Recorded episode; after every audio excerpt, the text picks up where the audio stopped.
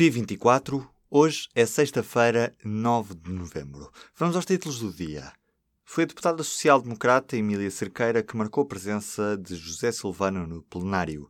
A deputada, em conferência de imprensa nesta sexta-feira, admitiu ter a password de José Silvano e diz não ser a única a tê-la. Emília Cerqueira diz que marcou presença inadvertidamente quando acedia ao computador de Silvano para ir buscar ficheiros. A propósito do Orçamento de Estado para o próximo ano, sabemos já que o acesso à reforma antecipada com penalização vai manter-se. Na prática, os trabalhadores com 61, 62 ou 63 anos de idade e 40 ou mais descontos podem reformar-se mais cedo, desde que estejam dispostos a suportar os elevados cortes nas pensões que vão receber. Ligamos a televisão e na Novo já não há Sport TV, a empresa detida pela Oliver Desportos e pelas operadoras NOS, Mel e Vodafone, cortou o serviço à Novo que é parceira da concorrente Eleven Sports. A Sport TV fala em dívidas de 4 milhões de euros por pagar, já a Novo não comenta.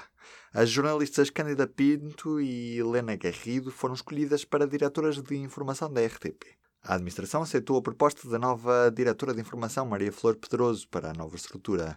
Também por cá, a venda dos terrenos da antiga Feira Popular foi adiada por duas semanas. A asta pública estava prevista para a próxima semana, mas Medina decidiu adiar. Em conferência de imprensa, esta sexta-feira, ao fim da manhã, o autarca justificou a decisão com a necessidade de transparência para com os potenciais investidores, que assim podem avaliar com calma tanto as dúvidas da Procuradoria como as respostas do município.